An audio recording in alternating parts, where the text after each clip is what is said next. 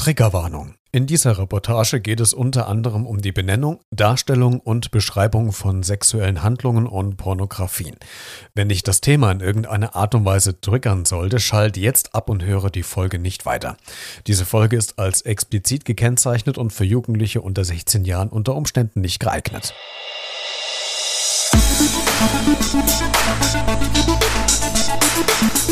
Meist fängt es mit einem Bildchen an von häufig fast nackten Menschen. Dann kommen kleine Clips hinzu, in denen sich erotisch bewegt wird.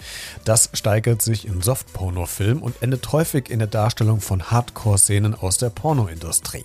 Täglich konsumieren Millionen Deutsche Pornos. Häufig über das Internet, auf diversen Plattformen, auf Social Media oder über Messenger-Dienste werden Bilder und Videos verschickt und angeschaut. Im Grundsatz bedient das dem persönlichen Bedürfnis der Befriedigung. Für immer mehr Personen wird genau dieses Bedürfnis aber zum Problem und damit zur Sucht und hat zum Teil extremste körperliche, psychische und gesellschaftliche Probleme zur Folge. Sie können nicht mehr ohne Pornos leben. Das Thema heute, wenn die Sucht zur emotionalen Falle wird, wie Pornos zuerst Höhepunkte und dann den tiefen psychischen Fall verursachen.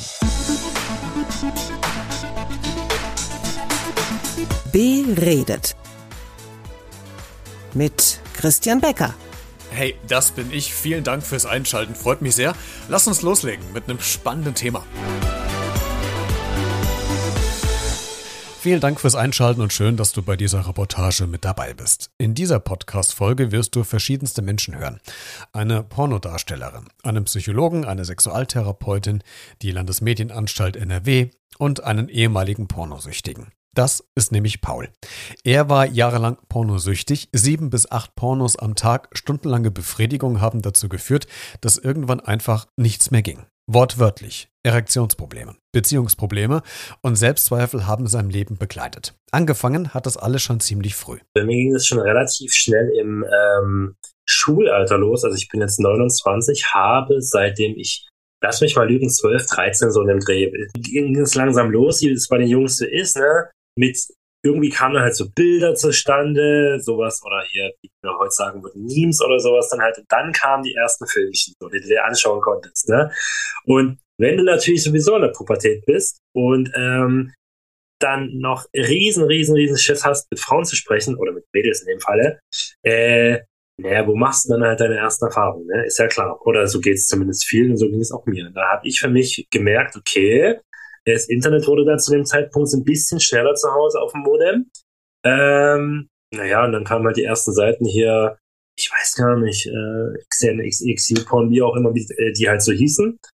Und ich habe das halt echt krass gemerkt. Also das ging sehr, sehr schnell mit der Sucht. Das Problem beim Konsumieren von Pornos ist, dass man als Jugendlicher in der eigenen Sexualität vielleicht noch gar nicht wirklich gefestigt ist. Vergleichbar mit Zucker.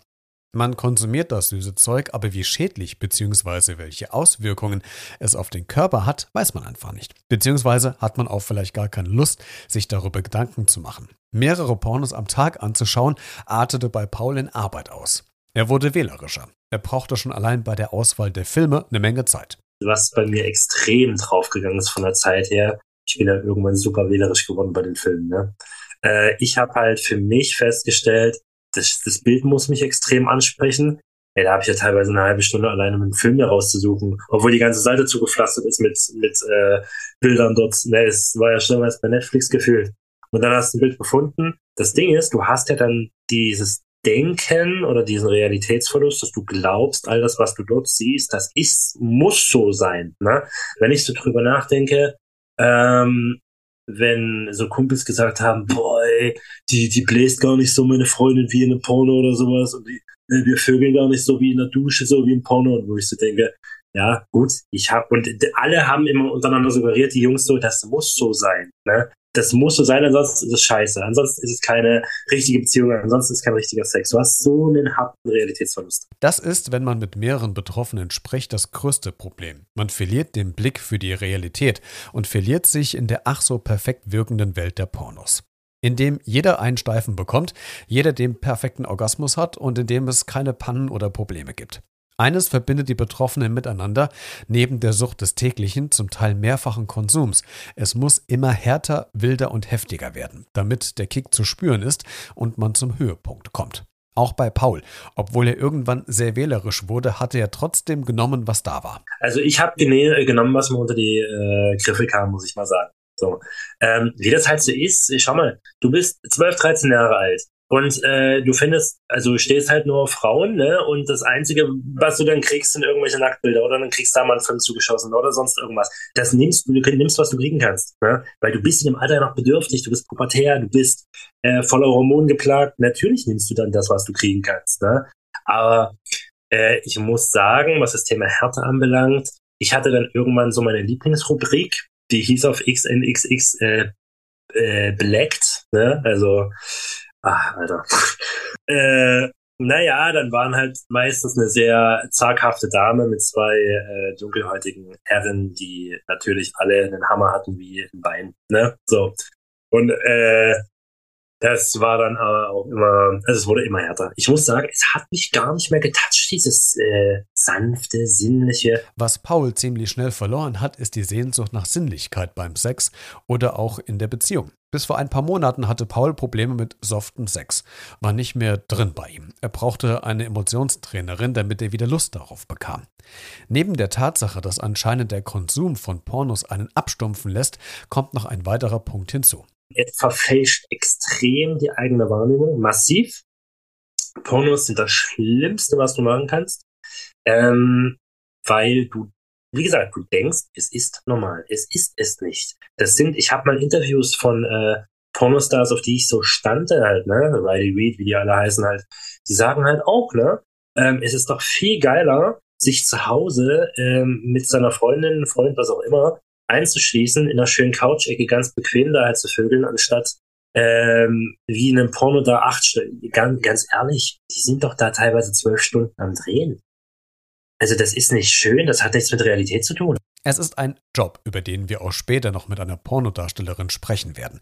Gemerkt, dass sein Verhalten nicht normal ist, hat Paul mit etwa 19 bis 20 Jahren. Weil, und das wusste ich aber auch nicht, wo das herkommt, ähm, ich Probleme hatte, einen hochzukriegen. So. Aber, und das hat sich dann 2020 so krass gezeigt. Wirklich.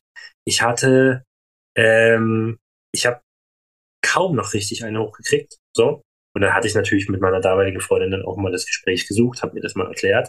Aber bis dato, und das war echt erschreckend, ähm, ich habe einen einzigen Artikel im Internet gefunden, 2020, der darauf hindeutete. So. Und ich habe auch erst gerafft, dass ich so ein richtig hartes Problem habe, als ähm, ich bin da im ersten Lockdown mit meinen ähm, Kumpels hier Kanu fahren gefahren. Äh, Kanu fahren gefahren, ja genau. So. Und ähm, es waren drei Stück und ich habe mit, ich bin ja ein sehr direkter Mensch und habe dann gleich gesagt, Alter, Leute, ich krieg da kaum noch einen hoch, wie ist das bei euch? Habt ihr auch Probleme mit Frauen? Ja, und bla bla bla. Und die haben mich total bestätigt. Da habe ich gesagt, ey, ich konsumiere so viel Pornos und diese, also wir haben kurz gefasst alle festgestellt, wir haben eine Pornosucht. Paul hat einfach keine Lust mehr auf Frauen und stellt damit die eigene Sexualität in Frage. Die Libido ist völlig fehlgesteuert. Und hier kommen wir an den Punkt, wo es an die eigene Psyche geht. Aber dass, das, dass diese Pornos dich da so beeinflussen, dass du deine ganze Sexualität hinterfragst, dass du komplett denkst, mit dir ist alles falsch, ich lag nur noch rum, ich hatte keinen Bock mehr auf nichts, mein Energiehaushalt war total im Arsch, alles im Keller. Und nee, das war der Punkt, wo ich damals zu meiner damaligen Freundin gesagt habe, du pass mal auf, äh, ich, mir fällt das extrem schwer, mit dir Sex zu haben. Wirklich. Das gipfelte dann darin, dass Paul für sich Strategien entwickelte, um für sich zu rechtfertigen, abends oder nachts alleine sich befriedigen zu können. Und das ist schon ziemlich krass. Ich habe dann öfter mal, wenn wir einen Streit hatten wegen diesem Thema, ne, weil ich ja klar, ist ja logisch, jeder kennt das irgendwo, wenn er eine unerfüllte Sexualpartnerschaft hat, sage ich jetzt mal mit seinem äh, Freund, Freundin, was auch immer, dann führt das nun mal zu Streit. So, oder zu Unstimmigkeiten. So, und bei mir war es das bewusst so, dass ich extra darauf angelegt habe, äh, dass wir streiten, damit ich rübergehen kann, auf die Couch da schlafen kann und mir, sieben, und mir siebenmal einhobeln kann, ganz ehrlich. Nach diesem Vorfall war Paul klar, er braucht jetzt professionelle Hilfe. Er kommt da alleine aus dem Verhalten nicht mehr raus. Das vollständige Interview mit Paul kannst du dir jetzt auch in einer Bonusfolge anhören. Bevor ich gleich mit Johannes, einem Psychologen, über das Problem der Pornosucht spreche, noch ein paar Fakten zum Thema. Alle Links meiner Quellen findest du auch in den Show Notes zu dieser Folge. Alle 39 Minuten wird in den Vereinigten Staaten von Amerika zum Beispiel ein neuer Porno gedreht. 1,36 Millionen Stunden Videomaterial wurden vor der Pandemie allein auf der Pornoseite Pornhub hochgeladen. Würde man nur die Filmchen schauen, die 2019 neu auf Pornhub gestellt wurden, würde das rund 169 Jahre dauern. 12,6 Millionen Euro Umsatz wird pro Tag im Internet im Durchschnitt mit Pornografie gemacht. Kinder sind im Durchschnitt elf Jahre alt, wenn sie das erste Mal einen Porno sehen. 20 Prozent der Männer geben zu, sich auf der Arbeit Pornos anzuschauen. Männer schauen durchschnittlich 70 Minuten pro Woche Pornos. Deutschland ist Weltmeister im Pornoschauen. Auf Pornhub wird meistens nach Amateur gesucht. Die Daten sind von der Techniker Krankenkasse. Link findest du in den Shownotes. Welchen Einfluss hat der Konsum von Pornos eigentlich auf unsere Psyche? Johannes hat Antworten und Tipps für uns. Er arbeitet als psychologischer Psychotherapeut in München. Ihn habe ich konkret gefragt, was der Pornokonsum mit der Psyche denn eigentlich macht. Also auf der biologischen Ebene gibt es da einen starken Zusammenhang mit dem Neurotransmitter Dopamin. Das ist so ein neuronaler Botenstoff im Gehirn. Und Dopamin wird immer dann ausgeschüttet, wenn wir irgendwas haben wollen. Ähm, Im Fall von der Pornosucht geht es da um den Kick, den wir haben wollen, ähnlich wie bei substanzbezogenen Dro Drogen auch. Und ähm, bei der Pornosucht ist es eben dieser Kick des perfekten Pornos, des, den, den ich haben will, die maximale Lust zu empfinden, ähm, genau, den, den scheinbar perfekten Orgasmus zu spüren. Und dieses Dopamin, das aktiviert unser Belohnungssystem im Gehirn. Und ähm, dadurch geraten wir in so einen regelrechten Euphorierausch und dann werden Glückshormone ausgeschüttet, wie Serotonin, Endorphine, körpereigene Opioide zum Beispiel, die einen ähnlichen Effekt haben wie zum Beispiel Heroin oder Kokain. Das Problem an der ganzen Sache liegt darin, diese Dopaminausschüttung passiert. Es entstehen die bekannten Glücksgefühle und danach passiert emotional das Gegenteil. Alles wird heruntergefahren und der Körper wartet quasi wieder auf den nächsten Dopaminkick auf den nächsten Schuss. Das hat zur Folge, dass ich viel mehr Pornos konsumieren muss, also quasi ein Hamsterrad, in dem Betroffene feststecken. Der normale Sex reicht dann auch nicht mehr aus, um diesen Kick zu bekommen. Also müssen die Pornos herhalten. Wie Paul im Interview sagt, es ist kurze Freude und langer Schmerz. Jeder Film lässt die Psyche arbeiten. Es fühlt sich an, als ob man sie selbst verraten würde, hat ja Paul auch gesagt. Für Johannes ist das kein überraschender emotionaler Einbruch. Also im Anschluss tauchen dann wirklich ganz unangenehme Emotionen auf. Es kann irgendwie Schamgefühle können auftreten, Einsamkeit kann auftreten, aber eben auch so Gefühle wie, ja, also depressive Gefühle, Angstgefühle können auftreten. Was natürlich passiert, also das ist dieses typische Suchtmuster, das sich da zeigt, ähm, dass ich zuerst eben diese ganz guten und euphorisierenden Gefühle und Emotionen habe und das Ganze dann auch irgendwann ziemlich weiter abfallen, also ziemlich weiter abfallen muss. Und ähm, was passiert, ist, ähm, dass die Emotionen, die ich, die ich nicht haben möchte, danach noch verstärkt spüre. Hauptsächlich kann es auch sein, dass ich diese Emotionen ja schon habe. Also dass hm, der Pornokonsum dafür da ist, um bestimmte Emotionen, die ich eigentlich weghaben möchte, danach verstärkt spüre. Also es kann sein, dass ich total den Stress habe in der Arbeit. Es kann sein, dass ich Probleme in der Partnerschaft habe. Es kann sein, ähm, dass irgendwelche Dinge einfach vorhanden sind, die mich total stressen, die mich vielleicht auch depressiv fühlen lassen, Angstgefühle da sind. Und der Pornokonsum lässt das Ganze wegmachen, eben durch diesen Dopaminkick, den ich habe, durch diese Euphorisierung, die ich habe. Und wenn das dann abfällt, dann kommen diese ganzen Dinge wieder hoch. Also die waren wahrscheinlich schon vorher da und kommen dann in dieser Intensität wieder raus. Wie bei jeder Sucht ist der erste Schritt zur Verbesserung der eigenen Situation der, dass man für sich erkennt, dass das, was gerade passiert, einem nicht wirklich gut tut, beziehungsweise dass es too much ist. Was so einfach klingt, ist aber für viele die eigentliche Hürde. Die Frage ist also, wann kann ich persönlich denn erkennen, dass ich mich auf einem völlig falschen Weg befinde? Man erkennt daran, dass es zu viel ist, dass äh, andere Lebensbereiche vernachlässigt werden, das heißt, ähm, der Pornokonsum oder diese sexuelle Aktivität, die nimmt so eine zentrale Rolle ein, dass mir alles andere egal ist. Das heißt, wenn ich irgendwie ähm, einen Beruf habe, dann kann es sein, dass ich äh, sogar während der Arbeit Pornos konsumiere. Es kann sein, dass ich total unausgeschlafen bin und dann am nächsten Tag total müde in die Schule gehe. äh, meine sozialen Kontakte vernachlässige, die Partnerschaft vernachlässige. Paul hat ja auch gemerkt, dass es dann, ähm, ja, dass er auch äh, sexuelle Funktionsstörungen bekommt, Orgasmusstörungen. Das kommt auch ganz häufig vor. Also, dass man wirklich merkt, da läuft sexuell, kriege ich gar nicht mehr. Ich kann nur anhand von diesem Pornokonsum wirklich auch kommen oder einen hochkriegen oder wie auch immer. Und andersweitig funktioniert das gar nicht mehr. Also das ist ein wichtiger Punkt, wo man das wirklich merken kann, okay, ich vernachlässige ganz viele andere Bereiche. Dann ähm, äh, ein weiterer Punkt ist, dass man total die Kontrolle über diesen Konsum verliert. Also dass ich gar nicht mehr weiß, wie viel Zeit vergangen ist. Also es gibt Betroffene, die dann sagen, okay, sie sind abends ins Bett gegangen und haben sich Pornos angeguckt und am nächsten Tag ähm, haben sie dann gesehen, oh, die Sonne geht schon wieder auf und haben quasi die ganze Nacht lang durch Pornos konsumiert. Also, dass man überhaupt nicht mehr weiß, wann habe ich angefangen, wann höre ich auf, also dass man da die Kontrolle komplett drüber verliert. Das ist ein wichtiger Punkt. Ähm, ein weiterer Punkt ist, dass man trotz negativer Konsequenzen weiter Pornos konsumiert. Also bei Paul war es ja so, dass er gemerkt hat, äh, es wird schwierig mit äh, seiner Freundin, es kommt immer wieder zu Streitigkeiten, er bricht sogar auch Streit vom Zaun. Und dennoch sagt er nicht, hey, ich muss hier irgendeinen Cut bekommen, sondern konsumiert weiter. Also es gibt diese negativen Konsequenzen und er konsumiert trotzdem weiter. Und ein Punkt ist auch, dass man diesen Pornokonsum hat, obwohl es gar keine Zufriedenheit mehr bringt. Also man holt sich einen runter und weiß, hey, das bringt gar nicht irgendwie diesen Kick, den ich irgendwie am Anfang noch bekommen habe. Ich mache es aber trotzdem weiter. Das ist mir völlig egal.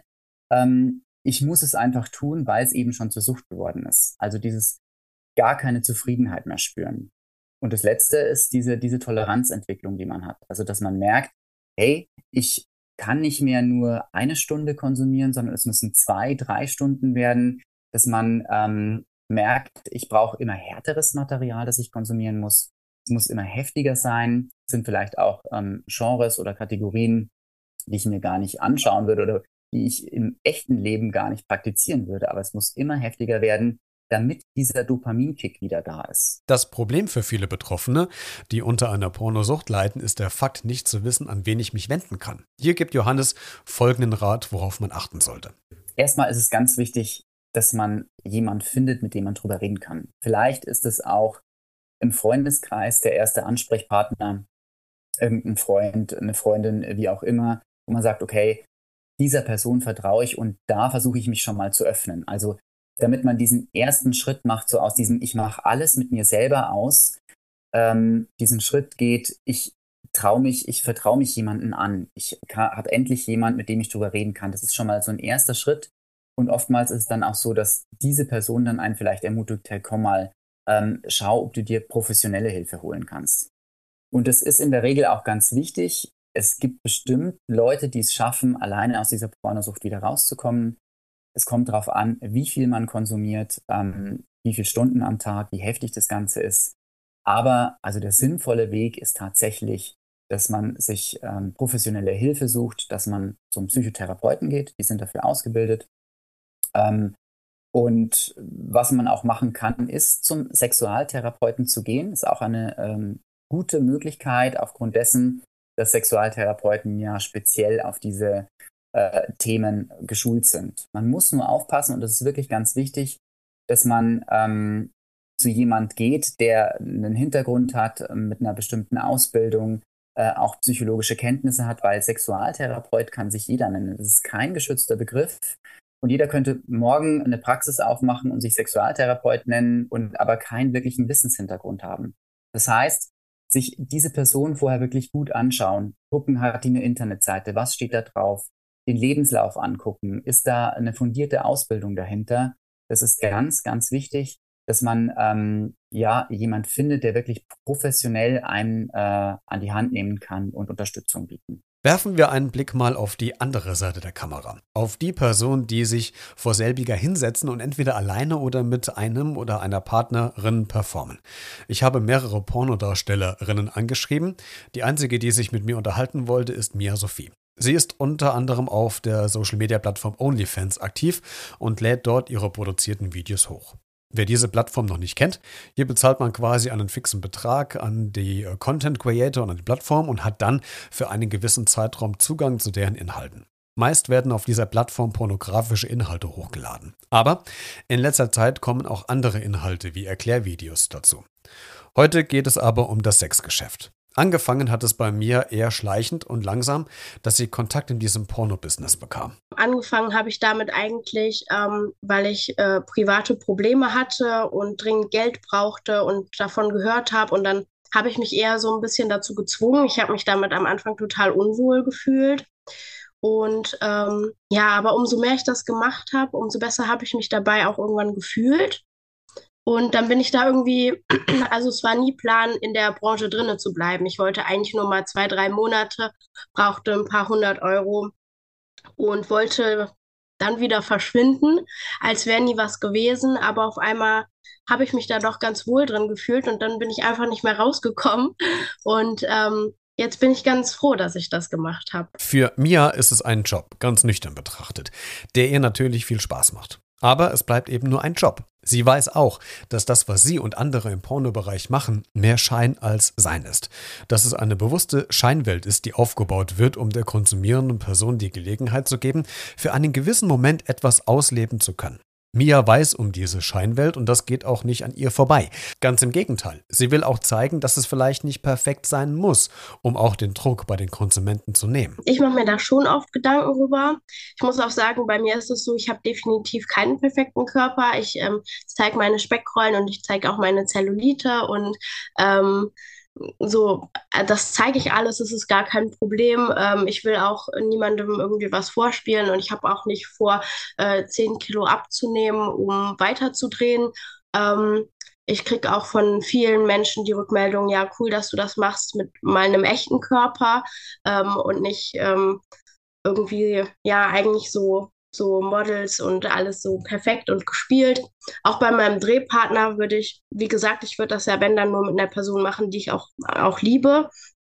Ähm, äh, da, würde ich jetzt auch nicht äh, sagen, ja, hör mal, also wenn du nicht den perfekten Schwanz hast, dann können wir hier leider nicht zusammenarbeiten. Also äh, das wäre ja absurd. Also ähm, nee, ich, also ich persönlich versuche schon, das so ähm, real wie möglich zu halten. Natürlich ist es nicht real, dass ich mich, also ich würde jetzt, wenn ich es nicht filmen würde, würde ich mich natürlich nicht jede Woche auf mein Bett legen und ähm, so masturbieren, so offen. Also keine Ahnung, das ist ja schon irgendwo gestellt.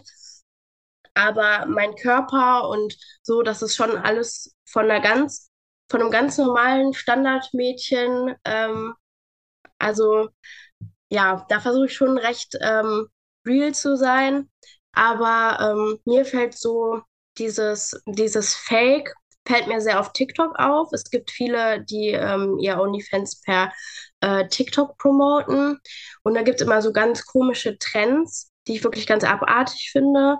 Ähm, also von Bodyshaming bis zu echt, dass sie ähm, Vergewaltigungen quasi anpreisen. Also wo dann so TikToks kommen wie ähm, ja, ich mag das total, wenn ich schlafe und du einfach in mich eindringst, wo ich mir denke, also wenn das jemand machen würde, dann wäre das eine Vergewaltigung und niemals würde ich einen TikTok hochladen, wo ich sage, ja, Mädels finden es geil, wenn du die vergewaltigst im Schlaf. Ähm, das finde ich total absurd. Ähm, dann gibt es TikToks, ähm, wo die Frauen dann sagen, ja, also unter 20 Zentimeter geht gar nicht. Das finde ich persönlich ist einfach nur Bodyshaming und wie soll sich ein Mann dann noch wohlfühlen? Also da gibt es schon Sachen in der Branche, wo ich echt, ähm, ja, also wo ich echt gar nicht mitgehen kann. Das finde ich ganz, ganz schrecklich. Ähm, ja, und ich hoffe auch, dass sich das mal ändert, weil wenn ich solche TikToks sehe, dann bin ich immer ähm, schockiert, wie Mädels sowas posten können, gerade wenn es so Richtung Vergewaltigung geht. Also wirklich ähm, unglaublich, was sie da manchmal unter ihre TikToks schreiben. Was mir aber auch auffällt und sich von ehemaligen Pornosüchtigen bestätigen lässt, ist der Fakt, dass die Konsumenten es immer härter brauchen und wollen. Und das sorgt natürlich auch für Druck bei den Darstellerinnen. Ich kann das äh, sehr gut verstehen. Man will natürlich nicht eigentlich jede Woche das gleiche Video sehen und ich versuche auch äh, wirklich mal irgendwie ein Rollenspiel dazu zu packen oder so.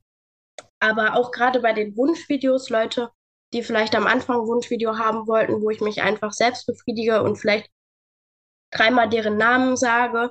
die kommen auf einmal mit, ähm, ja, kannst du dich dabei auch noch schlagen oder kannst du auch noch anal machen oder ähm, keine Ahnung, ganz komische Outfit-Vorstellungen und so. Ähm, wo, wo ich dann manchmal auch an den Videos echt ewig lange dran sitze und so. Also ich habe kaum noch Wünsche, wo es wirklich nur Selbstbefriedigung und meinen Namen sagen, was wirklich am, am Anfang ganz, ganz viel war, eigentlich nur. Jetzt kriege ich nur noch Wünsche, ähm, die wirklich total ausgefallen sind, in irgendwelche Fetischrichtungen gehen oder so. Ähm, also das merke ich total, dass man wenn man gerade anfängt und so als Frischling, dann sind die echt noch ähm, harmlos mit ihren Videowünschen. Und wenn die dann merken, okay, man ist vielleicht schon zwei Jahre in dem Business, ähm, dann kommen echt ganz, ganz absurde Wünsche auf einen zu. Eine ganz andere Art von Druck kann durch übermäßigen Pornokonsum auf der Beziehung liegen. Auf der einen Seite können Pornos die Beziehung neu beleben und vielleicht wieder etwas spannender gestalten. Andererseits kann das aber auch zum Beziehungskiller werden, wenn die Sexfilme einen höheren Stellenwert als die eigene Beziehung bekommen. Ann Marlene ist unter anderem Sexualtherapeutin und bestätigt auch das, was Betroffene schildern. Selbstbefriedigung ist halt nichts auf Dauer und fördert beim Pornokonsum unter anderem eventuell noch die eigene Frustration. Ein Problem ist dann, dass ähm, dieses ja, ich sage jetzt Wichsen vom Bildschirm, bringt nicht die, diese Zufriedenheit, die man erreichen will. Also das, das Hirn lässt so langsam nach mit der Belohnung, mit dem Dopamin und dann ist man eigentlich unzufrieden und macht es nochmal und nochmal und nochmal. Äh, und äh, ja, ist man immer unzufrieden und es kann so weit gehen zu einer psychischen äh, Reaktion wie eine Depression und sowas, wie er auch beschreibt. Ich lag nur rum. Das ist so das eine. Man ist in so einem Kreislauf drin, dass ich immer weitermachen will und es äh, bringt mir irgendwie nichts. Und das andere ist denn, das, was man immer weitermachen will, ist ja der schnelle Schuss, hätte ich fast gesagt, vom Bildschirm. Das ist nicht, ich äh, mache meine Freundin an oder verführe jemanden oder, und mache dann den Sex mit dieser anderen Person, weil das Problem ist da oft, dass das auch plötzlich nicht mehr geht. Da ist eine emotionale Komponente, ich werde bewertet vielleicht und vielleicht gibt es sogar Erektionsprobleme, weil diese Pornoguckerei, die macht ja wie so eine neue Reizung jedes Mal, die aber wie gesagt nicht im, dann funktioniert, aber da ist, sind immerhin immer unterschiedliche Frauen, bestimmte Attribute und weil wir solche Spiegel- und Spindelneuronen haben im Gehirn auch, machen wir alles irgendwie, auch wenn wir es nicht mal wollen oder drüber nachdenken, nach. Und das heißt plötzlich, vielleicht im Bett mit, der, mit einem Menschen, machen wir Slaps oder reißen in die Haare und alles wird so gröber, wie viele Pornos es zeigen. Also es macht sehr viel. Und dann steckt ein Mann plötzlich da drin und merkt das. Wie komme ich da raus? Es ist alles kaputt. Es kann sich so einiges in der Beziehung verändern, wenn übermäßiger Pornokonsum dazukommt. Weniger Lust auf gemeinsamen Sex, Distanzvergrößerung zum Partner oder zur Partnerin und noch mehr, sagt Ann-Marlene. Also es verändert sich der Sex und dann verändert sich, dass diese Person immer vor einem Bildschirm sitzt und das merkt irgendwann die andere Person. Und dann heißt es immer, du sitzt ja nur da und plötzlich haben wir keinen Sex und dann bekommt äh, Partner oder Partnerin mit, dass dass die Person doch Sex hat und zwar mit sich und mit dem Bildschirm. Also da kommen oft äh, Enttäuschungen und Streit und äh, auch, auch die andere Person sagt, ich kann mich damit gar nicht messen. Ob es nun Männer und Frauen sind, aber diese Maße da habe ich nicht. Weder Busen, Taille, Penis, was es alles ist. Also es macht sehr, sehr viel. Viel mehr, als man im ersten Moment eigentlich vermuten würde. Und ähm, mir ist gerade was eingefallen, was ich vorhin nicht gesagt habe. Wenn man sich vorstellt, wie ein Mann da so sitzt oder auch liegt, sage ich jetzt. Aber es ist meist kein längerer, genussvoller Prozess mit Bewegung im Körper, mit Atmung, mit Stöhnern, sondern meist, also eine Hand bedient ja den Penis. Das war, ähm, das war, hatte mal ein junger Mann mir gesagt, naja, ein sehr junger Mann, 25, ja, wir sind ja die Generation, die mit links wichsen. Und ich habe es im ersten Moment gar nicht verstanden. Und er meinte, ja, die rechte Hand liegt auf der Maus. Also das, da ist so eine Enge. Die eine Hand macht immer was am Bildschirm, die rechte meistern, und die linke hat den Penis. Da ist gar keine Bewegung drin. Und dann wird es zu so einer Anstrengung. Man spannt an und will, oh, ich will jetzt kommen. Und da sagen Leute oft alleine, weil ich angespannt bin, eingeengt und nicht gut atme. Alleine das löst Scham aus, weil der Körper so, oh, das ist ja was Negatives. Das, da werden negative Gefühle im Kopf getriggert, alleine dadurch, was der Körper macht. Und wie bin ich dann als Partner, wenn ich so negativ beschämt bin und keine Lust habe eigentlich, vielleicht auch eine Erektionsstörung entwickle, dass ich dann gar nicht mehr kann. Also es ist ganz viel. Und dann dies, was du sagtest mit der Psychologie, wenn die Frau dann oder der Freund sagt, hör auf damit und ich kann nicht aufhören. Das ist auch eine sehr hohe Scham, wenn es um Süchte geht. Es zeigt sich ein weiterer Effekt auch in der Recherche zu dieser Reportage. Ich habe kaum Frauen gefunden, die über Pornosucht sprechen bzw. darunter leiden. Meistens sind es wir Männer. Und da stellt sich unweigerlich die Frage, sind wir Männer tatsächlich anfälliger für eine Pornosucht als Frauen? Ann-Marlene hat da eine Tendenz. Erstens ist es so, dass, dass ähm, Frauen immer noch weniger masturbieren. Ist einfach so. Ähm, sie holen nach die Mädels, das zeigen Studien, aber Frauen hören dann manchmal sogar wieder auf, wenn sie in Beziehung sind. Also, das sind mehr die Männer, die auch Solo-Sex haben, wenn die in Beziehungen sind. Da spricht ja auch normalerweise gar nichts gegen, wenn man nicht gerade süchtig wird. Ähm, das ist das eine. Und das andere ist immer dieses, dass die Männer immer so eine Art, ich nenne das immer so ein Barometer, da vorne, unten haben. Also die spüren dann in der Hose in der Bewegung, wenn die so, was weiß ich, was es sein kann, nur kurz an den Porno denken oder jemand geht vorbei. Also dieses, diese eins zu eins Übersetzung von irgendwas ist geil und ich spüre es, die ist schlechter bei Frauen. Die, die können sehr erregt sein und quasi schon eine feuchte Vagina haben und sagen aber immer noch, Wieso? Ich bin nicht erregt. Da gibt es auch Studien, die immer das Gleiche herbeiführen. Die Männer wissen besser und schneller Bescheid über ihre Erregung. Also ist der Schritt auch kürzer, dass ich mich plötzlich vor einen Bildschirm sitze, weil ich das ja gerade kann. Sie ist ja gerade weg. Ein großes Problem sieht Ann-Marlene im Internet.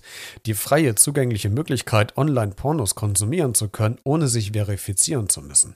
Egal, ob es die großen Plattformen sind oder beispielsweise auch Twitter, wo man sehr schnell an Hardcore-Pornos kommen kann. Das ist ein großes Problem. Es gibt aber Möglichkeiten, diesem Trend vielleicht nur ein kleines Stückchen entgegenzuwirken und da können insbesondere die Eltern mithelfen. Eine Sache, das, die man tun könnte, wäre ja eine ordentliche Aufklärung. Also die Schule klärt einfach nicht ordentlich auf, weil wir können doch kein Porno zeigen. Ja, ist doch besser, ein Porno zu zeigen und dann darüber zu sprechen, als keinen zu zeigen und der Jugendliche rutscht gleich rein. Also mein Appell wäre, nimm das als ähm, ernst, dass es das gibt. Also, und ich sage an Eltern, bitte rede mit denen darüber. Aber wer will das schon? Also es ist schon schwer genug. Und die Schule muss es machen, aber die Eltern müssen es auch ernst nehmen. Also ich meine nicht nur Porno, du hast es gerade gesagt, sondern auch Social Medias. Es braucht dazu eine Einführung, eine Erklärung, eine, eine neue, neues äh, Benimm dich äh, Buch oder so. Wie benimmt man sich in den Medien? Da gibt es ja auch so viele andere Sachen, die schrecklich sind, wie Bewertungen von Frauen, die plötzlich auf Listen erscheinen im Insta und so. Da gibt es gerade ein paar Fälle hier in, in Dänemark, wo die Schulen große Probleme bekommen kam, weil Mädchen bewertet wurden. Und da kann, kann sich schnell so ein junges Ding mal auch äh, umbringen. Aber also es geht um Aufklärung. Darüber sprechen und ähm, ja die Probleme auch erwähnen, was wozu es kommen kann. Und das möchte wirklich kein Junge, wenn wenn er beginnt zu verstehen, was heißt das, dann kann er keinen Sex mit seiner Freundin. Und ähm, er hängt vom Bildschirm und will immer mehr und wird aber nicht befriedigt.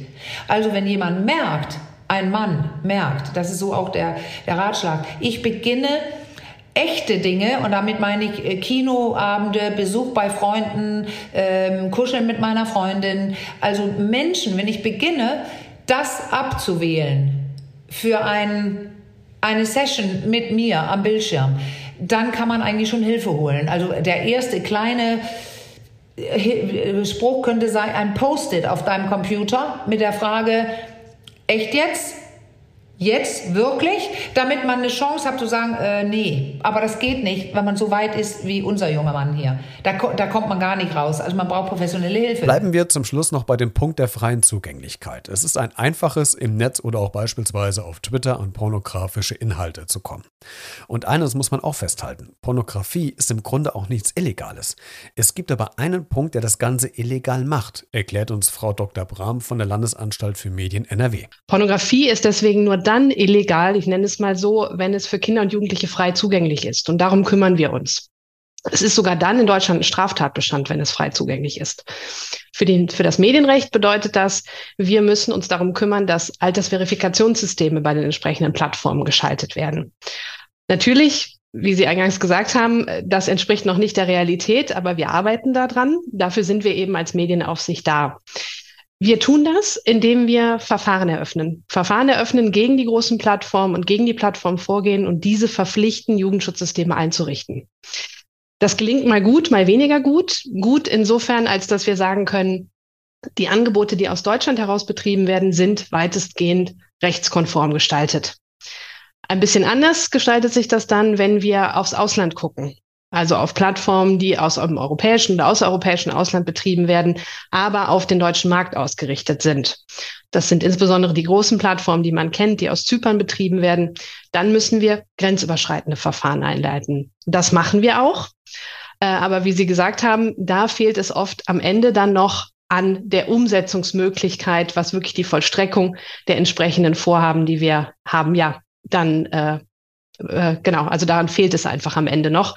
Es gibt keine Sanktionsmöglichkeiten, die uns zur, ähm, ja, die uns zur Seite springen, um wirklich die Betreiber zu verpflichten, diese Systeme einzusetzen. Vor rund drei Jahren hat die Landesanstalt damit begonnen, Verfahren zu eröffnen und den Mitarbeiterinnen vor Ort war schnell klar, dass sie während ihrer Arbeit auf Stolpersteine treffen werden. Besonders drei Knackpunkte stehen hier im Fokus. Das erste ist tatsächlich die Identifizierung der wirklichen Anbieter. Denn das sind oft große Konzerne, die haben Unterfirmen, die haben Limiteds, das sind oft Briefkastenfirmen. Und wirklich zu ermitteln, wer ist denn der eigentliche Verantwortliche und wen kann ich adressieren, ist für uns die erste Hürde. Die lässt sich dann mit etwas Zeitaufwand meistens noch nehmen, aber den Zeitaufwand, den würden wir doch gern ein bisschen verkürzen. Das zweite, und das ist ein Problem, was wir zum Glück ja im Laufe des Prozesses ein Stück weit selbst lösen konnten, ist das sogenannte Herkunftslandprinzip. In Europa gilt das Herkunftslandprinzip. Das heißt, es gilt das Recht des Mitgliedstaates, in dem der Anbieter niedergelassen ist. Das bedeutet, wenn ich jetzt eine Plattform aus Zypern habe, dann muss ich zunächst meine Schwesterbehörde in Zypern kontaktieren und diese Behörde fragen, ob sie nicht selbst tätig werden kann, tätig werden möchte. Und wenn sie mir die Bestätigung gibt, sie kann nichts tun oder sie möchte nichts tun aus bestimmten Gründen, gibt sie mir die Rückmeldung, dass wir als deutsche Medienregulierung tätig werden können. Für diesen Ablaufprozess gab es bis vor einigen Monaten noch kein standardisiertes Verfahren. Uns ist es tatsächlich gelungen, über ein sogenanntes Memorandum of Understanding im Zusammenschluss der europäischen Regulierer einen Prozess zu etablieren, der dieses Vorgehen etwas einfacher macht. Also wir haben dann konkrete Antwortfristen, ähm, wir haben die Kommunikationswege vereinfacht. Also insofern, insofern haben wir mit dem Herkunftslandprinzip tatsächlich gut arbeiten gelernt. Und der dritte Punkt ist der, der uns bis heute Schwierigkeiten bereitet und den wir lösen müssen und wo wir auch auf die Politik angewiesen sind. Das ist der Punkt, dass wir eben, wenn wir einen bestandskräftigen Verwaltungsbescheid, so nennen wir das Juristen, in der Hand haben, der uns sagt, diese Plattform ist verbindlich verpflichtet, ein entsprechendes System einzuführen, dass wir den im Ausland nicht vollstrecken können. Es fehlt an Vollstreckungsabkommen zwischen den europäischen Ländern. Und bei uns ist das nächste Problem, das hängt ein bisschen damit zusammen. Wir sind immer verpflichtet, die sogenannten Haftungshierarchien durchzugehen. Das heißt, wir müssen erst den Anbieter adressieren. Reagiert der nicht, müssen wir den sogenannten Host-Provider adressieren. Das ist derjenige, der den Speicherplatz zur Verfügung stellt. Reagiert der auch nicht, sind wir am Ende immer bei einer Sperre des Angebots durch den Internet Service Provider. Und das ist eigentlich das, was wir gar nicht wollen. Wir wollen am Ende nicht den Dienst blocken. Wir wollen nur, dass der Dienst ein Altersverifikationssystem vorhält. Und das ist aber die einzige Möglichkeit, die das Gesetz uns gibt. Wir hätten viel mehr gerne Möglichkeiten wie Geldsanktionen, ähm, ja, Unterbindung von Zahlungsflüssen, solche Dinge, um den Anbietern wirklich entgegenzutreten und sie dort zu treffen, wo es auch weh tut. In der Verantwortung der Umsetzung rechtlicher Vorgaben sind in erster Linie die Betreiber der Plattformen. Anbieter von pornografischen Inhalten müssen eine Altersverifikation umsetzen. Neben den großen Plattformen kristallisiert sich Twitter immer mehr heraus, pornografische Inhalte frei zugänglich zu machen. Ganz ohne Altersverifikation. Wie kann das sein? habe ich Frau Dr. Bram gefragt. Das ist tatsächlich so und das haben uns am Anfang, als wir äh, unsere Bestrebungen gegenüber Twitter aufgenommen haben, auch viele gar nicht geglaubt, dass Twitter auch eine Plattform für Pornografie ist, weil man das in dem ersten Moment gar nicht so einordnet. Aber es ist genauso, wie Sie sagen. Wir sind deswegen schon vor zwei Jahren gegen Twitter vorgegangen und haben in einer Reihe von Verfahren Twitter dazu verpflichtet, die Inhalte runterzunehmen. Das hat auch wunderbar geklappt, ähm, nachdem wir uns dann ein bisschen angenähert hatten und auch eine Art Meldeprozess mit Twitter eingeführt haben. Naja, jetzt wissen wir alle, wie es um Twitter gerade steht und ähm, wir haben ein bisschen die Befürchtung, dass das vielleicht nicht mehr so ganz so gut funktioniert in den nächsten Monaten, wie wir uns das gewünscht hätten. wir müssen das beobachten und wir sind deswegen in der Verpflichtung, auch gegenüber Twitter dann wieder Handlungen zu ergreifen, ähm, wenn sich da ja die, äh, die Jugendschutzbestimmungen nicht so durchsetzen lassen, wie wir das ursprünglich mal geplant hatten. Ja, aber es ist ganz klar so, auch bei Twitter, da gibt es keine Ausnahme, darf Pornografie so nicht frei zugänglich sein. Halten wir also fest, der Weg in die Sucht ist wie so häufig ein schleichender Prozess. Das, was wir in Pornos sehen, entspricht seltenst der Realität und erzeugt häufig Druck bei allen Beteiligten. Eine gesunde sexuelle Aufklärung ist wichtig und die Umsetzung von Altersverifikation ist nach wie vor nicht so easy. Alle Gesprächspartner aus dieser Reportage hörst du in voller Länge in deren eigenen Podcast-Folgen als Bonusfolge hier bei B redet. In den Show Notes zu dieser Reportage habe ich dir nochmal alle wichtigen Links hineingepackt, die in dieser Reportage zur Sprache kamen. Bis zum nächsten Schwerpunktthema, demnächst hierbei beredet. Vielen Dank für deine Zeit und dein Interesse.